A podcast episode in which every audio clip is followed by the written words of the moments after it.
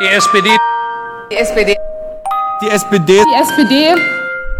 SPD. Die SPD. SPD. Die SPD. Die SPD. Die SPD. SPD. SPD. Großbaustelle SPD. Die SPD auf Bundesebene. Hallo und herzlich willkommen zu dieser elften Folge des Sozipods mit dem tollen Namen SGE, SPD und so weiter mit freundlichen Grüßen. In dieser kleinen Solo-Folge möchte ich mit euch über eigentlich nur zwei ähm, beziehungsweise drei Dinge sprechen. Wird ganz kurz, also nach den kleinen Ferienepisoden in zwei Teilen und in zwei Stunden, äh, dachte ich, gebe ich euch mal ein bisschen Entlastung auf eure äh, geschundenen Podcast-Programme und will nur über zwei Dinge reden, ähm, ganz explizit. Und zwar einmal möchte ich mit euch reden über das SGE, das sogenannte solidarische Grundeinkommen. Ein Vorschlag, der aus dem Oktober 2017 stammt und zwar vom ähm, Landesvorsitzenden der SPD Berlin und regierenden Bürgermeister von Berlin und, äh, ich glaube, man nennt es Präsidenten des äh, Bundesrates, ähm, der dieses Konzept vorgeschlagen hat. Da will ich ganz kurz mal drauf eingehen, was ist eigentlich dieses soziale äh, solidarische Grundeinkommen und wie sehe ich das so und ist das interessant oder nicht oder doof oder schlau oder wie auch immer. Und als zweites will ich mit euch reden über Initiativen innerhalb der SPD. Da gibt es ja jetzt eine ganze Menge, also ich habe vier äh, auf der Liste. Da gibt es SPD, da gibt es den GroKo e.V., da gibt es die Leute von SPD Disrupt oder ja, andersrum Disrupt SPD und ähm, da gibt es noch dieses ominöse progressive soziale Plattform-Dings. Ähm, dass es da auch noch seit neuestem gibt. Also es gibt da ganz unterschiedliche Plattformen und Ideen und Initiativen und da will ich einfach mal ganz kurz darüber reden, was die machen und zwar aus meiner Sicht oder aus meiner informierten Sicht, äh, die ich habe, weil ich äh, die eine oder andere Person aus diesen Initiativen ja schon im Podcast hatte. Da bin ich ja ein, ähm, habe ich ja bis jetzt immer ein glückliches Händchen gehabt äh, mit Engagierten, ähm, weil die sich alle überall engagieren, wo ich auch Leute kenne. Ha, lucky me. Und als letztes will ich euch, äh, habe ich überlegt, was macht man so, äh, wenn man alleine irgendwas erzählt für Rubriken. Und da habe ich mir überlegt, will ich euch einen Buchtipp mitgeben. Das ist ja mal was ganz Originelles, habe ich mir selbst ausgedacht, ähm, kurz was über Bücher zu sagen im Podcast und euch was zu empfehlen. Ähm, und das war's dann auch schon. Ich ähm, und genau, bevor ich damit loslege, noch ähm, wie immer ein paar allgemeine Hinweise. Danke für euer Feedback, danke für eure, eure Kommentare, für eure Likes und eure Subscribes auf allen möglichen Podcast-Plattformen. Ähm, ob das nun äh, die allgemeine Podcast-App wie Podcast Addict oder Stitcher oder was weiß ich ist oder eben iTunes oder ähm, Player FM, ich habe gehört, äh, es funktioniert jetzt wieder. Gab da Probleme mit dem Feed. Ähm, danke für eure äh, Subscribes und ähm, für eure Abonnements. Äh, das freut mich sehr. Die Zahlen sind auch echt, äh, haben sich echt toll entwickelt. Ich bin da immer äh, super glücklich und happy, dass das so ähm, toll angenommen wird, dieses kleine Projekt, was ich hier in einer alten Matratze aufnehmend äh, produziere. Ähm, genau, dafür herzlichen Dank. Dann aber nochmal die Bitte, ähm, wie jedes Mal, natürlich würde ich gerne noch weiter wachsen. Ähm, deswegen, wenn ihr Freunde, Freundinnen, Bekannte, Verwandte, Genossinnen und Genossen habt, die äh, SPD, gut, Genossinnen und Genossen sind ja qua Definition in der SPD, aber vielleicht auch Leute, die eben die nicht in der SPD sind, die aber Politik, äh, politisch interessiert sind oder interessiert sind an dem, was ihr macht oder so, dann schickt doch einer Person von dieser ja, großen Zahl von Menschen, die ihr wahrscheinlich kennt, nur diesen Podcast und sagt, hier, hör dir das doch mal an. Das wäre cool, wenn das nämlich jeder macht, dann habe ich bald mehr Follower und mehr Follower heißt nämlich mehr Relevanz. Und ähm, das ist wichtig, wenn es insbesondere darum geht, dass ich nochmal Gäste einladen kann in den Podcast, die sonst schwieriger zu bekommen sind, weil sie natürlich alle ein bisschen auf die Reichweite von solchen Projekten schielen, bevor sie dann zusagen, dass sie sich viel mit äh, mir hinsetzen.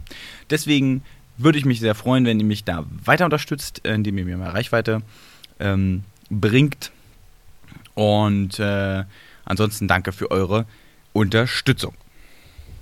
äh, bevor ich jetzt mit dem äh, solidarischen Grundeinkommen anfange, nur so ein bisschen ein paar Gedanken ähm, über die letzte Zeit. Ich ist jetzt ein bisschen her, dass ich die letzte Solo-Folge gemacht habe, ähm, weil ich ja vor allen Dingen eigentlich Gespräche führen will und äh, jetzt auch bis auf die ähm, GroKo ähm, jetzt auch nicht so viel passiert ist in dem, naja, ein bisschen, bisschen mehr als einem Monat, nee, exakt einen Monat, ähm, seit die Entscheidung für die Große Koalition äh, getroffen wurde. Es gab natürlich dann die Besetzung der Ministerinnen und Minister. Es gab dann äh, auch die Debatte um die Besetzung der Staatssekretäre ähm, äh, und inklusive eben der Besetzung und Benennung äh, der beiden Gruppen. Und dann folgte eben diese Diskussion über die Geschlechterquote, die ich insgesamt sehr gut finde. Ich finde es sehr schön, dass die, die, Gesellschaft sich damit mal auseinandersetzt und das auch nicht in so einem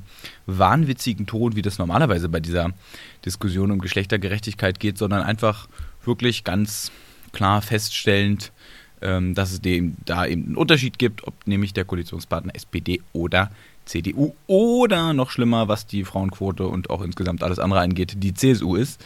Ähm, das war so die Zwischenzeit. Ähm, dazwischen fand ich, war es eigentlich relativ ruhig. Persönlich würde ich auch sagen, fand ich es auch ganz angenehm, ähm, weil die letzten Monate davor ja schon doch für alle, glaube ich, sehr belastend und sehr anstrengend waren. Und ähm, es ist jetzt nicht so krass abgefallen, sondern es ist eher so ein bisschen eine gespannte Ruhe eingetreten, die, glaube ich, für alle Beteiligten, ob jetzt pro GroKo, gegen GroKo, ob Initiative, Genosse einer äh, ohne Funktion, mit Funktion, einfach auch mal ganz schön ist. Nichtsdestotrotz diskutieren wir ja weiter. Ich habe auch schon wieder dem Interwebs entnommen, dass der ein gewisser Kevin Kühnert äh, auch weiter durch die ähm, äh, Landesverbände jetzt tourt. Ähm, in Berlin wird er, glaube, zwei oder drei Auftritte jetzt haben, ähm, wo es auch nochmal um die Zukunft der SPD geht. Also da wird eine ganze Menge auch diskutiert, auch finde ich sehr offen ähm, und sehr ähm, äh, einfach auch jetzt ganz un, die, die, diese Regierungsbeteiligung ist oft irgendwie gar kein Thema, sondern es wird einfach weitergeredet über Projekte, ähm, die im Umkreis der SPD jetzt äh, passieren müssen oder eben inhaltliche Punkte. Und da komme ich zum neuen Thema oder zum ersten Thema, was ich ja vor allen Dingen reden will, und zwar über das solidarische Grundeinkommen. Ähm, die Idee stammt, habe ich ja eben im Intro schon gesagt, von Michael Müller. Michael Müller ist der Landesvorsitzende der SPD Berlin und regionaler Bürgermeister und hat, ähm, ich glaube, zum 1.11.2017 die Bundesratspräsidentschaft übernommen. Und im Zuge dieser Übernahme ähm, hat er eben, äh, hat er eben versucht, ähm, ein, eine Position zu setzen und zwar ähm, zum Thema Veränderung der Arbeitswelt und damit eben des sozialen Sicherungssystems. Und da hat er eben den Vorschlag gemacht des solidarischen Grundeinkommens. Ähm, bevor ich jetzt mal so allgemein die Diskussion oder was ich dazu so denke wiedergebe, will ich einfach noch mal ganz kurz darauf eingehen, was dieses solidarische Grundeinkommen eigentlich ist. Ähm, also zum einen ist das solidarische Grundeinkommen ähm, erstmal eine Leistung, die im Rahmen von Arbeitslosengeld 2 Bezug möglich ist. Also für die oder euch, die noch nie arbeitslos waren oder das denen gedroht hat oder so. Äh, es ist ja nun so, wenn ich jetzt arbeite, eine bestimmte Zeit, ähm, ich glaube, es ist so zwölf Monate, dann habe ich Anspruch auf Arbeitslosengeld 1. Je nachdem, wie alt ich bin, habe ich dann äh, 12 bis, ich glaube, wenn man über 55 ist, hat man, glaube ich, sogar schon ähm, mehr als 18 Monate, also wahrscheinlich 24 Monate sogar, also zwei Jahre lang das Recht auf Arbeitslosengeld 1. Das bekommt man dann und es orientiert sich an dem letzten Verdienst. Das ist sozusagen statuswahrende Sozialsicherung. Da kriegt man dann eben einen Prozentsatz, ich glaube 81 Prozent oder sowas, ähm, vom letzten Verdienst und den kriegt man eben über die Zeit. Und in der Zeit ist dann für einen zuständig die sogenannte Arbeitsagentur und die vermittelt dann zwischendurch immer mal so äh, Jobs, die schreibt dann und sagt, hier äh, wie sieht es denn aus mit, äh, wollen Sie nicht mal die Qualifikation machen oder wollen Sie sich nicht nochmal hier bewerben? Ähm, das ist alles dann, ja, ich will nicht sagen harmlos, weil Arbeitslosigkeit ist nicht harmlos, sondern ähm, alles noch relativ ähm, locker doch. Im Vergleich zu dem, was dann kommt, nämlich für mich, wenn ich jetzt nämlich äh, arbeitslos werden würde, äh, hätte ich eben diese Jahresfrist und nach dem Jahr komme ich eben in Arbeitslosengeld 2. Das ist eben so Hartz IV äh, Hartz IV kennt man ja. Heißt eben äh, ein bisschen anderes System. Da wird sozusagen nicht von oben, wenn man das so will, äh, vom, vom letzten Verdienst geschaut, sondern da wird geschaut von unten und zwar von dem, was eben innerhalb dieser Bedarfsplanung ähm, oder Bedarfsberechnung ähm, steht, was man dann bekommt. Und dann kriegt man eben diesen festen Regelsatz, äh, knapp über 400 Euro plus äh, Miete, die einem bezahlt wird oder beziehungsweise die Unterkosten der Unterkunft, KDU, ähm, Fachjargon. Ähm, und die kriegt man eben bezahlt und äh, dann kriegt man noch die eine oder andere Leistung. Wenn man Kinder hat, kriegt, kann man ein Bildungspaket beantragen oder ähm, da gibt es alles Mögliche noch. Ähm, so, das heißt, das ist dann Arbeitslosengeld 2 und dann ist man übrigens auch nicht mehr bei der Arbeitsagentur, sondern beim Jobcenter. Ähm, auch nochmal eine spannende Sache äh, für Feinschmecker. Ähm, so, wenn ich jetzt da bin, dann bin ich ja im Hartz-IV-System und dann können mir Angebote gemacht werden zur Übernahme eines Jobs. Und wenn ich die aus nicht plausiblen Gründen in, sozusagen ablehne, dann werde ich eben sanktioniert und dann sind wir bei der ganzen Thematik Sanktionen. Ähm, genau da setzt dieses solidarische Grundeinkommen ein. Das solidarische Grundeinkommen ist eben eine Ersatzleistung zum Arbeitslosengeld 2, zum regulären Hartz-IV-Bezug. Und äh, nur mal so für euch, ich habe mal ein paar Punkte rausgeschrieben aus dem Konzept. Was sind so die, die Rahmenbedingungen für das solidarische Grundeinkommen? Unter welchen Bedingungen kann man das bekommen? Also zunächst ist es freiwillig. Das heißt, wenn ihr im Hartz-IV-Bezug seid, also Arbeitslosengeld 2 bekommt, dann könnt ihr euch freiwillig entscheiden, ähm, eine Tätigkeit zu, anzunehmen, die ähm, eben nach diesem Modell des solidarischen Grundeinkommens ähm, vergütet wird. Dann äh, ist es eben ein gefördertes Arbeitsmarktinstrument. Das ist klar, weil eben ähm, das Ziel ist, euch aus eurer, ähm, in dem Fall sozusagen in Anführungsstrichen Langzeitarbeitslosigkeit herauszuführen. Ähm, dann äh, ist es, ähm, dieses Arbeitsmarktinstrument fördert, naja, also fördert gesellschaftlich relevante Tätigkeiten. Das, äh, ich habe dazu später noch was, was das dann konkret heißt oder heißen kann, zu der es keine Konkurrenz am regulären Markt gibt. Dann äh, viertens ähm, ist diese Beschäftigung, die ihr dann aufnimmt, regulär. Das heißt, äh, das ist, unterscheidet sich nicht von einer anderen Beschäftigung. Ihr äh, zahlt ganz normal eure Krankenkassenabgaben, was 7,x äh, Prozent, äh, ne 8,7, noch was Prozent und eure Arbeitslosenversicherung ähm, ihr zahlt ganz normal eure Steuern und ähm, alles ist regulär. Es ist einfach wie ein ganz normales Beschäftigungsverhältnis. So, und dann ähm, stark das Konzept. Ich habe euch auch in die Shownotes äh, den allerersten Punkt, ähm, was vom Deutschen Institut für Wirtschaftsforschung ähm, mal äh, reingeschrieben. Da steht das alles sehr ausführlich drin. Sagt das Konzept, dass es auch möglichst nach Tarif bezahlt werden kann, aber mindestens den Mindestlohn gibt. So, die ganze Geschichte ist unbefristet und gleichzeitig werden weitere Übergänge in den regulären Arbeitsmarkt gefördert, sowie die Arbeitsagentur ist zuständig äh, bei der Vermittlung dieser Tätigkeiten. Das ist auch nochmal wichtig, weil Arbeitsagentur und Jobcenter wird oft verwechselt, ist aber was anderes. So, das sind erstmal die Rahmenbedingungen. Ja, jetzt ist das ganz kompliziert, so eine kleine Aufzählung. Also im Kern sagt, äh, äh, ihr seid länger als ein Jahr arbeitslos, sofern ihr eben nicht äh, die Kriterien erfüllt, nach denen ihr eben länger als ein Jahr äh, äh Arbeitslosengeld 1 erfüllen, äh, beziehen dürft. Ihr könnt euch dann freiwillig entscheiden, eine Beschäftigung im Rahmen dieses solidarischen Grundeinkommens zu aufzunehmen. Diese ist unbefristet und ihr kriegt ein ganz reguläres Beschäftigungsverhältnis, Verhältnis, das mindestens euch den Mindestlohn zahlt oder eben ein Tarif. Ähm, so einfach ist die Sache. Und was macht ihr denn dann eigentlich? Ähm, das ist nämlich genau die Frage. Gesellschaftlich relevante Tätigkeiten, das ist ja, da werde ich als Soziologe ein bisschen äh, hörig, weil das ist ja schon ein sehr schwammiger Begriff. Aber hier gibt es eine Aufzählung, äh, die ich euch mal ganz kurz nennen will. Also, das sind zum Beispiel so Hausmeisterassistenten, ähm, Babysitter, Unterstützung bei der Pflege, beziehungsweise bei zum Beispiel der Begleitung von Menschen, die pflegebedürftig sind oder Menschen mit Behinderung, ähm, die dann äh, so Unterstützungsleistungen brauchen. Dann kann man mit denen zum Beispiel zum Einkaufen gehen.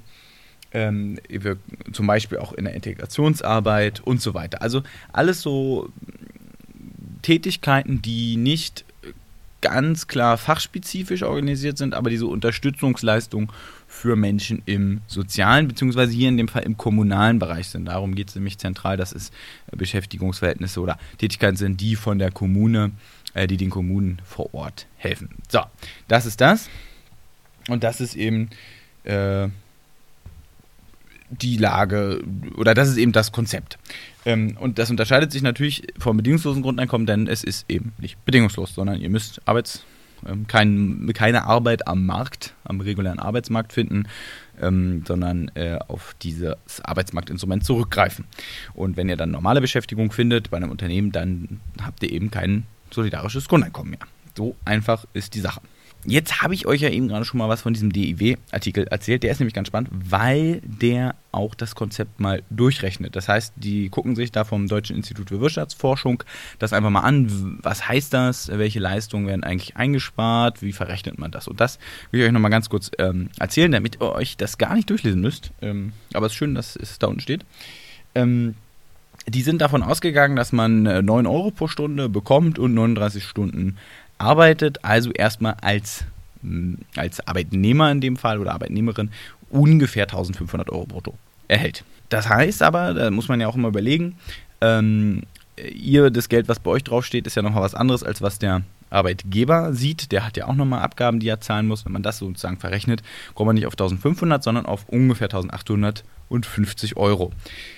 Das Ganze ähm, ist jetzt erstmal nicht können jetzt nicht 1800 Euro mal die Bezugsmenge rechnen von Personen, die das in Anspruch nehmen, potenziell, sondern das muss man ja auch verrechnen. Man nicht vergessen, da fallen dann Leistungen weg für die Kosten der Unterkunft, da fallen Leistungen weg, die auch bezahlt werden müssen, wie ähm, die Rentenpunkte, Sozialversicherungsbeiträge zur Krankenversicherung etc. Äh, gleichzeitig kommen natürlich auch wieder Sachen dazu, wie Kindergeld. Dann ist ja eine der zentralen Probleme bei ähm, Arbeitslosengeld 2 ist ja, dass es eben kein Kindergeld gibt. Und, äh, sondern, also es gibt es, aber es wird verrechnet, also es ist nur so ein Spiel. Ähm, sowas gibt es ja dann und das hat auch das DIW gemacht. Da gibt es eine schöne Tabelle, wo einfach mal wirklich alles mal nebeneinander steht für ähm, diese Ausgaben und sozusagen das, was Plus ist, was der äh, Staat mehr ausgeben muss und was der Staat spart. Und ähm, dann haben die es zusammengerechnet und das finde ich total faszinierend. Es ist nämlich die Frage, was kostet das jetzt eigentlich netto abzüglich aller Verrechnungen und so weiter, was kostet es eigentlich den Staat mehr als der reguläre ALG-2-Bezug? Laut des DIWs, die haben das für zwei Personengruppen gemacht, für Alleinerziehende und für Alleinstehende, würde die beträgen die, äh, betrügen die Mehrkosten gerade mal 400 Euro für Alleinstehende und gerade einmal äh, 500 Euro für Alleinerziehende ähm, was äh, bedeutet, dass es eben 4.500 bzw. 5.700 Euro pro Jahr mehr kosten werden. Was ich jetzt erstmal ehrlich gesagt gar nicht so viel finde. Also 5.700 Euro dafür, dass man das so hoch angehangen hat, finde ich ganz schön moderat. Ähm, so, und jetzt haben die über haben die Zahlen hin und her gewälzt, wie viele Leute da potenziell in diese Kategorie fallen, äh, die das Potenzial annehmen könnten überhaupt und die es auch potenziell annehmen würden. Denn nicht alle Leute, die länger als ein Jahr äh, arbeitslos sind äh, und im ALG-2-Bezug sind, sind ja auch äh, dort dann für Dauer, sondern da muss man ja gucken, wie ist eigentlich auch im ALG-2-Bezug unter denen, die ein, zwei, drei Jahre lang arbeitslos sind, ähm, also ein, zwei, drei Jahre im Bezug von Arbeitslosengeld 2 sind, wie groß sind da so statistisch die Wanderungsbewegung gibt es ja natürlich da auch. Und dann kommen die auf eine Zahl von 100.000 oder beziehungsweise bis 150.000 äh, Personen und dann rechnet man das natürlich einfach hoch und dann kommen die auf Kosten von 500 Millionen bei 100.000 und 750 Millionen bei 150.000 Personen, die das in potenziellen Anspruch nehmen.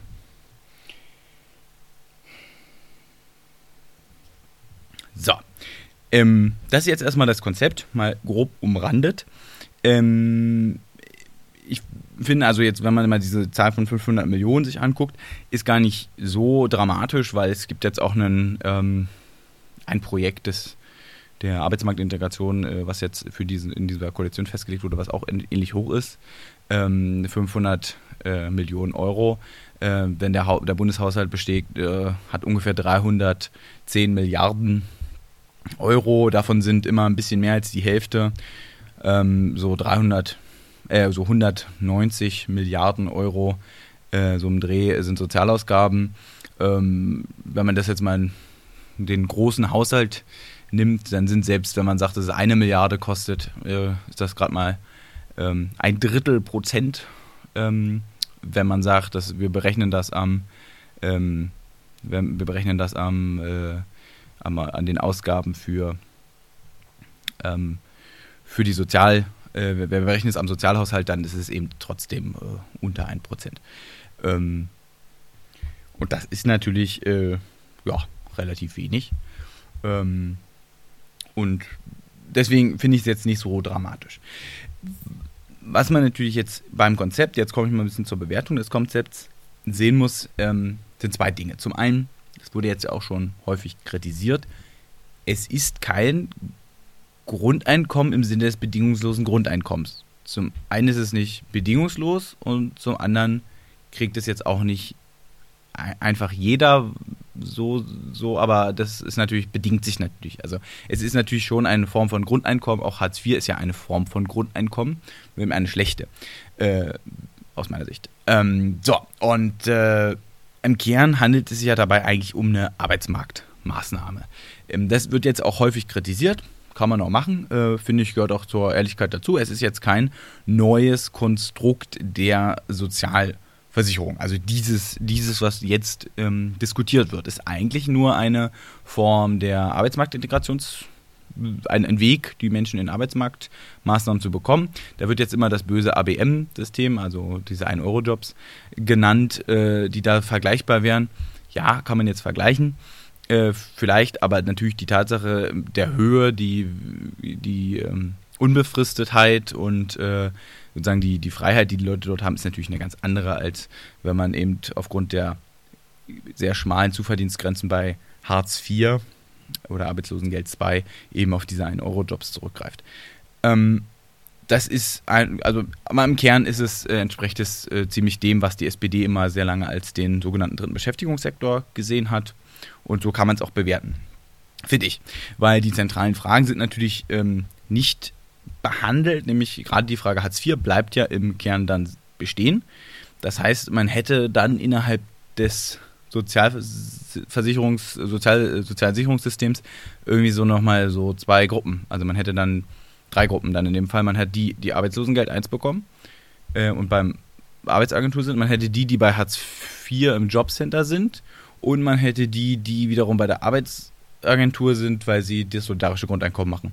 Und alle kriegen so irgendwie unterschiedlich viel Geld.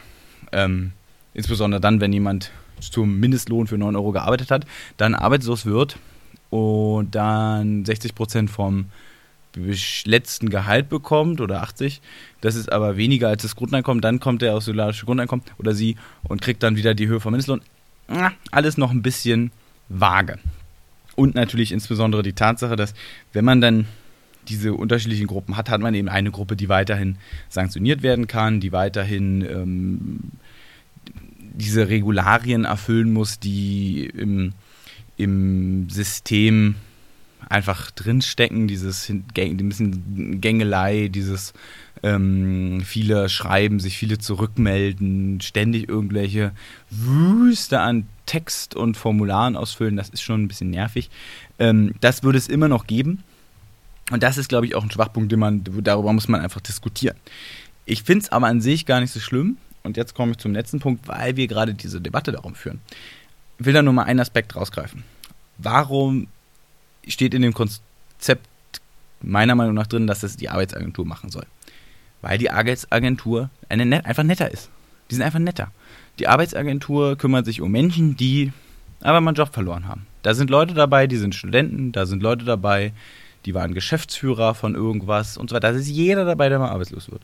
Und arbeitslos wird heutzutage einfach mal, werden einfach viele Leute. Und dann geht es vor allen Dingen darum, denen mal den richtigen Push zu geben, mal den richtigen Kontakt zu geben. Wenn ihr Akademiker oder Akademikerin seid, ähm, dann ist die Wahrscheinlichkeit, dass ihr dort mal ähm, auch mal aufschlagt, äh, ja, vielleicht auch gegeben.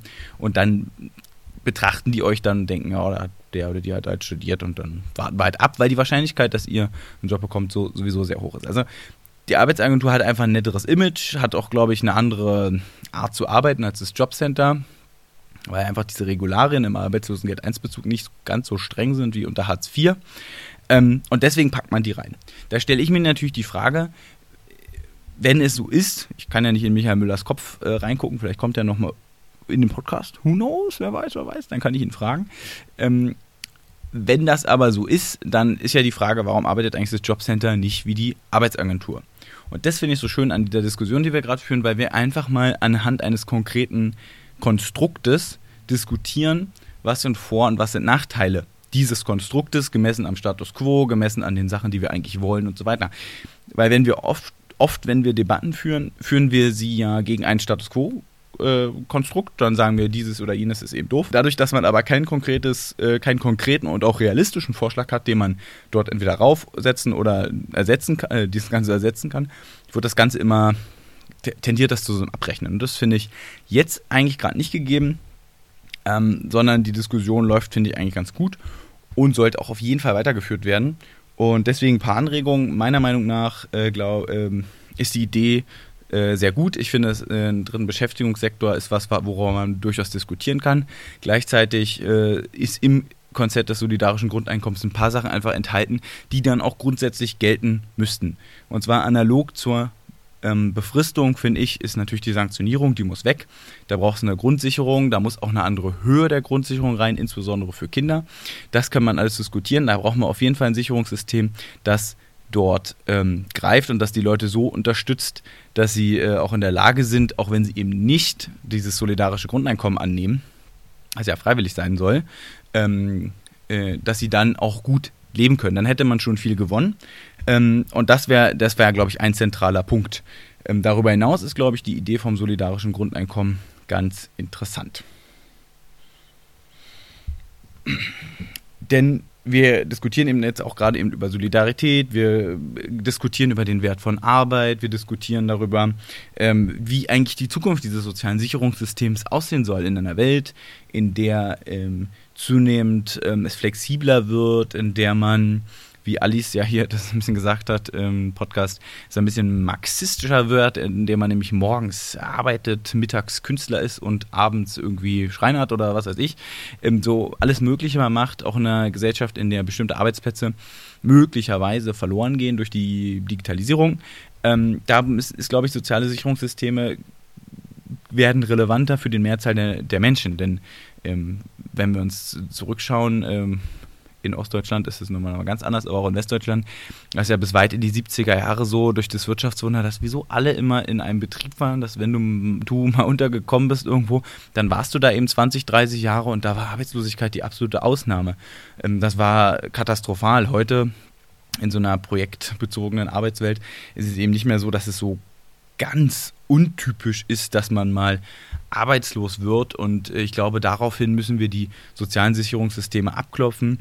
Mal ganz unabhängig davon, dass ich eben glaube, dass dieses Sanktionssystem im Bereich Arbeit eben nicht funktioniert, äh, insbesondere weil es ja auch darum geht, äh, unter Hartz IV äh, ja auch das Vermögen zusammenzuschmelzen, was Leute haben. Man muss ja da, äh, die, diese Schonvermögensgrenzen sind ja nicht sonderlich praxisnah. Ihr könnt ja mal für euch ausrechnen, was ihr da so haben dürft. Äh, gibt's, müsst ihr mal äh, googeln, was es da für Berechnungen gibt. Ich glaube, 300 Euro mal Lebensjahr.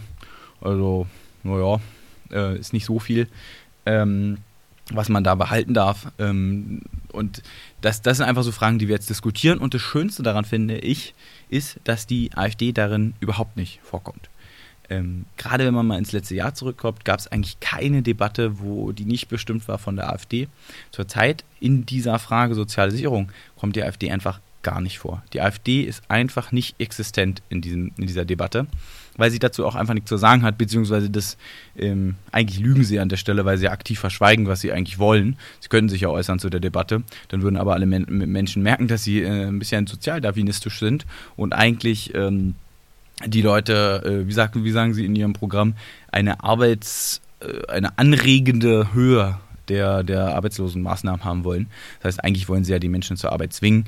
Da gab es ja auch die eine oder andere Äußerung ähm, von AfD-Politikerinnen und Politikern ähm, und auch starke Netzwerke zu so einem ultralibertären Hayek-Clan, Klüngel, wissenschaftlichen Klüngel, äh, den da äh, Alice Weidel hat, äh, wo auch Leute gern mal fordern, dass Hartz-IV-Empfänger doch bitte auch ihre Organe äh, spenden dürften, sollten, müssten, damit sie dann irgendwie über die Runden kommen. Also auch so ein, so ein ganz, ganz kurioser äh, Sozialdarwinismus, der da drin schwebt. Und den können sie einfach nicht bringen, wollen die nicht bringen.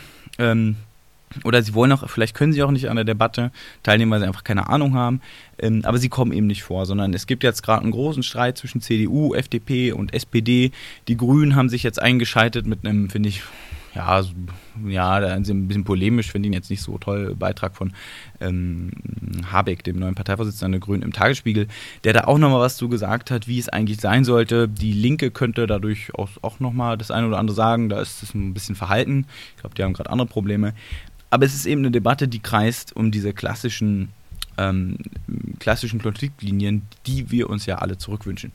Und ähm, ich glaube, dass wir des, deswegen äh, der Vorschlag äh, gut ist, weil er uns nutzt, weil er gleichzeitig konkret genug ist, damit man daran wirklich mal diskutieren kann und weil er, und zwar als letztes, äh, diesen Vorschlag aufnimmt, dass man einen dritten Beschäftigungssektor braucht, denn dem ganzen Konstrukt zugrunde liegt eben eine, finde ich, sehr sozialdemokratische Idee von Arbeit, dass Arbeit eben etwas ist, was Menschen auch bestimmt und nicht nur äh, dazu dient, dass man eben seine Brötchen verdient, sondern identitätsstiftend ist, dass diese Tätigkeit, die man eben ausübt, morgens bis abends oder nachmittags, dass die einem eben mehr gibt als nur äh, ein bisschen Zaster in der, äh, in der Tasche. Und deswegen finde ich es gut, deswegen wünsche ich mir, dass die Diskussion weitergeht. Und deswegen wünsche ich mir auch, dass man daran noch Vorschläge anknüpft, denn das Konstrukt ist ja eben offen genug, dass da noch weitere Debattenbeiträge, insbesondere zum Thema Arbeitslosengeld 2 Hartz IV, noch angeknüpft werden können. Deswegen, falls ihr das spannend findet, lest doch alle 17, 15, was auch immer, äh, Shownote-Quellen, die ich euch mitgegeben habe ähm, und bringt das auch in eure Ortsvereine und Kreisverbände ein, ähm, fordert da Sachen, Nachbesserungen. Ähm, das finde ich wichtig. Ähm, genau. Gleichzeitig äh, zeigt natürlich auch die Diskussion rund um das ähm, solidarische Grundeinkommen ein bisschen die Problematik, die wir zurzeit mit solchen Debatten haben, dass nämlich sofort immer sehr gerne auf Verantwortungsträger geschaut wird.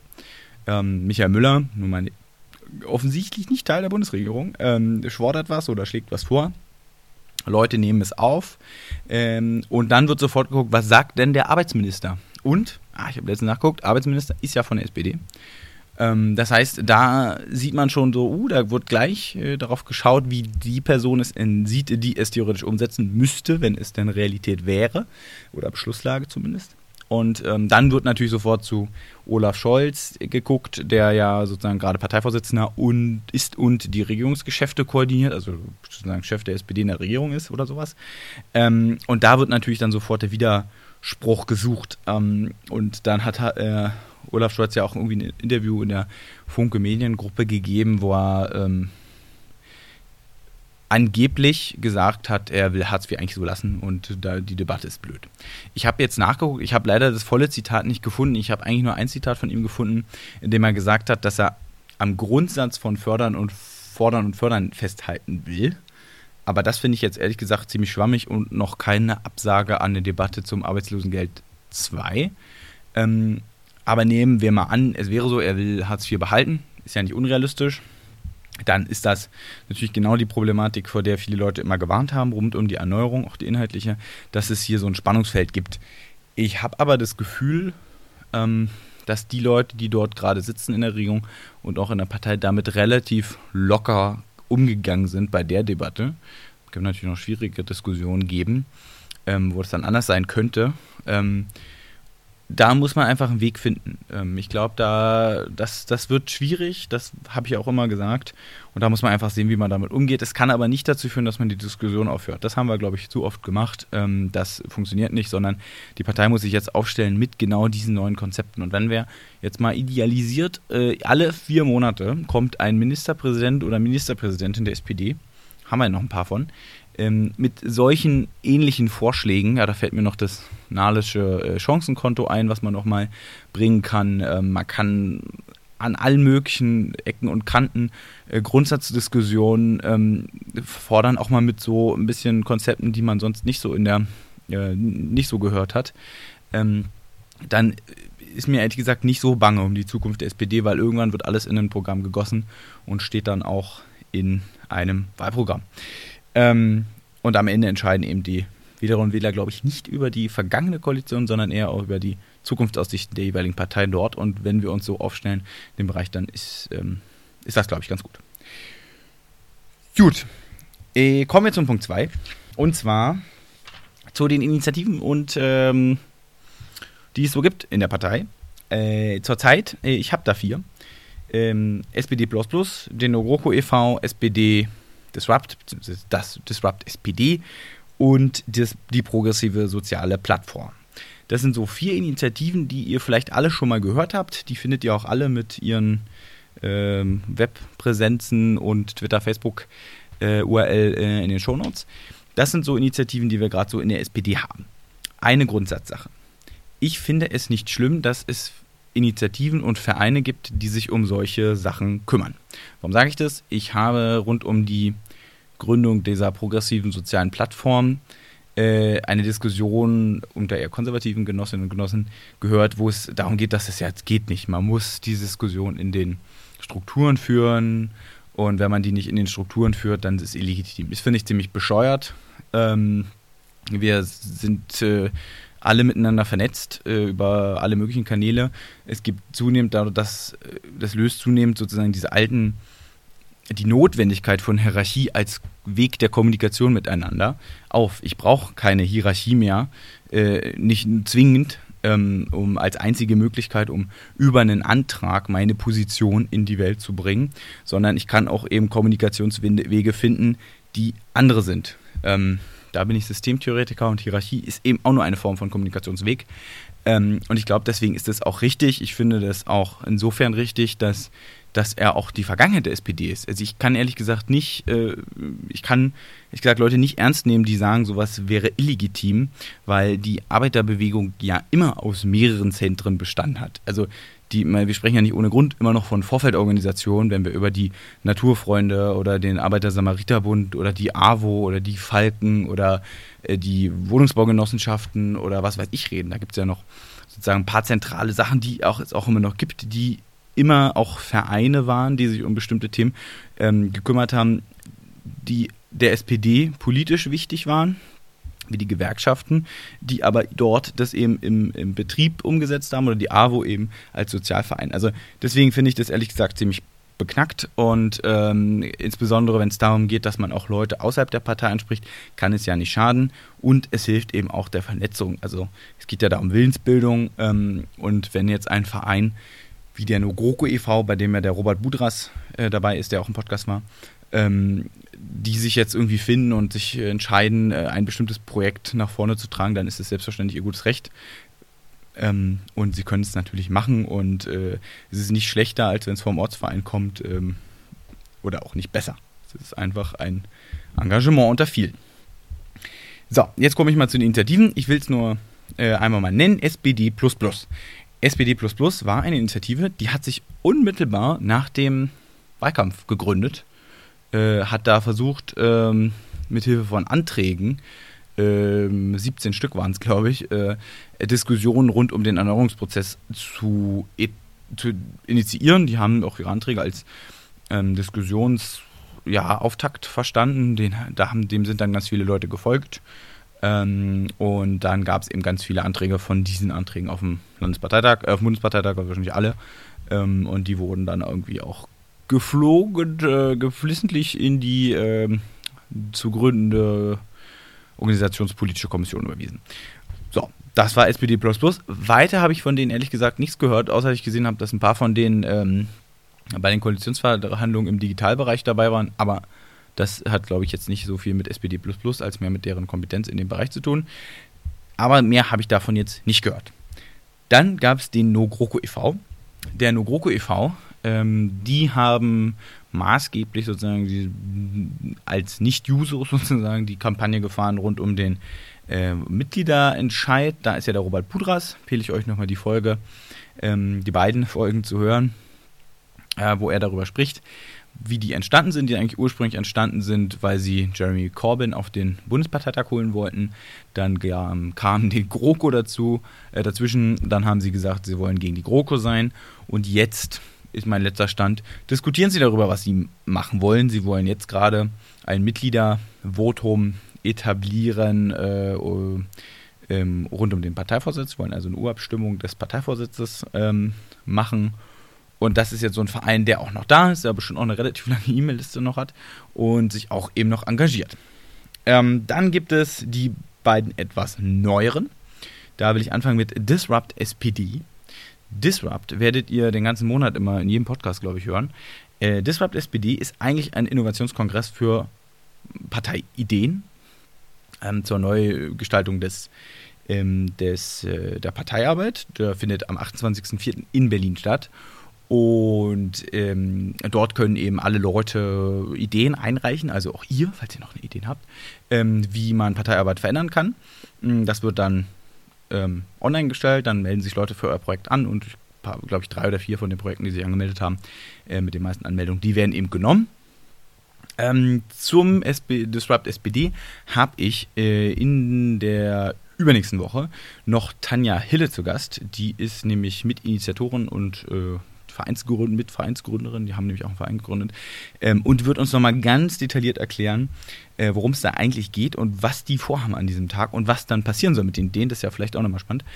Ähm, deswegen will ich dazu gar nicht mehr so viel sagen, äh, sondern will euch ehrlich gesagt ein bisschen anpieksen. Denn auch in der nächsten Woche werden wir darüber reden, denn ich, beziehungsweise wir oder jemand aus meinem Juso-Kreis hat dort auch eine Idee zur Digitalisierung der SPD-Strukturen eingebracht und die ist relativ beliebt. Ähm, und was es damit auf sich hat, äh, kriegt ihr auch erst nächste Woche mit. ähm, so, und als viertes äh, gibt es die progressive soziale Plattform. Ähm, das klingt erstmal ziemlich gut, finde ich. Ähm, da sind auch Leute dabei, die ich schon im Podcast hatte. Verrückt, nämlich der Kevin Hönecke, einer der ersten äh, Leute, die bei mir in der Küche saßen. Und die progressive soziale Plattform ist, finde ich, finde ich, noch so ein bisschen ähm, dieses Mystische unter diesen Initiativen, weil ich ehrlich gesagt noch gar nicht genau weiß, was die wollen. Ähm, ich habe da auch schon eine Interviewanfrage, das heißt, ihr werdet es auch demnächst erfahren. Wenn man sich das jetzt aber mal anguckt, dann wollen die vor allen Dingen progressive Menschen sammeln, und zwar über alle Parteien hinweg. Ähm, oder auch nicht Parteien, einfach nur die bestimmte Grundwerte teilen, die sie auch auf ihre Internetseite geschrieben haben, und wollen die zusammenbringen und gemeinsam darüber diskutieren, was ähm, ja, soziale, progressive ähm, oder auch sozialdemokratische, progressive Antworten auf diese Fragen der Zeit sein könnten, was so Antworten sein können, die man konzeptionieren kann. Das ist sozusagen diese Sammlungsbewegung, von der Sarah Wagenknecht immer redet, nur dass da viele Sozis dabei sind ähm, und nicht Sarah Wagenknecht ganz vorne steht. Ähm, ein Grund, diese, diesen Verein zu unterstützen oder diese äh, äh Plattform. Was daraus äh, äh, entstehen soll, konkret, ist eigentlich noch nicht so ganz klar. Die sammeln zunächst erstmal Unterschriften. Die haben, glaube ich, gesagt, bei 5000 Unterschriften ähm, werden sie dann richtig loslegen mit der Arbeit. Zurzeit waren sie so unter zwei. Also, wenn alle Hörerinnen und Hörer des Podcasts unterschreiben, dann müssen die 5000 locker knacken. Ähm, ähm, genau, das ist sozusagen die progressive soziale Plattform. So. Und jetzt komme ich zum letzten Thema. Ich will euch eine kleine Buchempfehlung geben, weil ich es gerade gelesen habe und spannend ist. Ähm, und zwar ähm, möchte ich euch die Biografie von Willy Brandt ans Herz legen. Also Biografie, nicht die Autobiografie, sondern die Biografie. Und zwar von äh, Gregor Schölben heißt, heißt er. Die habe ich nämlich letzten Monat äh, gelesen. Die ist äh, relativ knapp mit 32 Seiten, kann man gut weglesen. Tolles, tolles Buch. Warum empfehle ich es euch? Ähm, zunächst einmal ist es immer gut, wie die Brandzitate bei sich zu haben, wenn man in SPD aktiv ist. Damit kann man jede Diskussion gewinnen. Auch was Schönes. Zum Zweiten, ähm, ähm, zum Zweiten ist Willy Brandt ja, also gewinnt man ja mit ihm Debatten, weil er eine sehr mystifizierte Figur ist, eine sehr idealisierte Figur ist. Und ich finde, äh, die Biografie schafft was, was auch die Autobiografie von Willy Brandt namens Erinnerung, passender Titel für eine Autobiografie, nicht so ganz schafft. Und zwar eine sehr gute, sehr, sehr, sehr äh, gute historische Einordnung und auch persönliche Einordnung von vielen, was Willy Brandt gemacht hat. Und das ist nämlich spannend, weil man nämlich gerade, wenn man sich mit dieser Person beschäftigt, man ein bisschen diesen Idealisierungspanzer, den seine Person innerhalb unserer Partei umgibt, ein bisschen durchbricht. Denn ich mag ihn zwar auch sehr, ich finde auch sehr, äh, wäre auch wahrscheinlich mein Lieblingskanzler der SPD, aber ähm, da, ich finde, da gehört auch ein bisschen Erdung zu, wenn man um Willy Brandt redet äh, und nicht immer diese rosa-rot gefärbte Brille auf diesen Mann. Ähm, eine ganz spannende Sache, die auch ich noch gar nicht so wirklich wusste, ist, dass Willy Brandt beispielsweise wahrscheinlich seit seiner Zeit als regierender Bürgermeister äh, von Berlin, also seit den 60ern, äh, bis äh, zu seinem Ende seiner Kanzlerschaft, 74, ähm, an Depressionen gelitten hat, äh, immer mal wieder depressive Phasen hatte und äh, trotz alledem eben Kanzler war und Außenminister und äh, regierender Bürgermeister in schwierigen Zeiten. Und das, das finde ich eigentlich einfach sehr, sehr, sehr spannend. Das gibt dem Ganzen nochmal ein bisschen mehr Tiefe als eben diese ständig gen und leicht ausgelutschte äh, Willy Brandt Zitate-Raten, was man so häufig ähm, auf Parteitagen oder sowas erlebt. Ähm, deswegen, das finde ich ähm, nochmal an der Stelle wirklich eine Buchempfehlung. Hilft auch in aktuellen Debatten, äh, sich ein bisschen über die Zeitgeschichte des äh, 20. Jahrhunderts ähm, zu rüsten, insbesondere wenn es um Themen NATO, Russland, Deutschland geht. Auch da ist nicht immer alles so eindeutig äh, historisch betrachtet. Empfehle ich euch sehr. Ähm, genau. So, das war die elfte Folge des Sozipods. Äh, SPD, SGE, und so weiter mit freundlichen Grüßen. Danke, dass ihr mir äh, auch solomäßig euer Ohr geschenkt habt, hoffentlich bis hier hinten. Ähm, in der nächsten Woche geht es weiter mit Johannes Greger. Johannes ist, wie gesagt, bei mir Juso und hat sich überlegt, er möchte gerne die SPD-Strukturen äh, digitalisieren, obwohl er erst seit fünf Monaten dabei ist. Sehr mutig. Ähm, ich es wird eine spannende Folge, äh, freut euch drauf. Darauf die Woche kommt Tanja Hille zu mir und wir reden über den Disrupt SPD-Kongress und ähm, wenn alles klappt, werde ich von dort vielleicht auch das ein oder andere O-Tönchen mitbringen. Mal sehen, ob ich das schaffe. Ähm, technisch. Und das war's für diese Woche. Ich danke euch sehr für die Aufmerksamkeit und genießt ähm, das schöne Aprilwetter. Bis dann.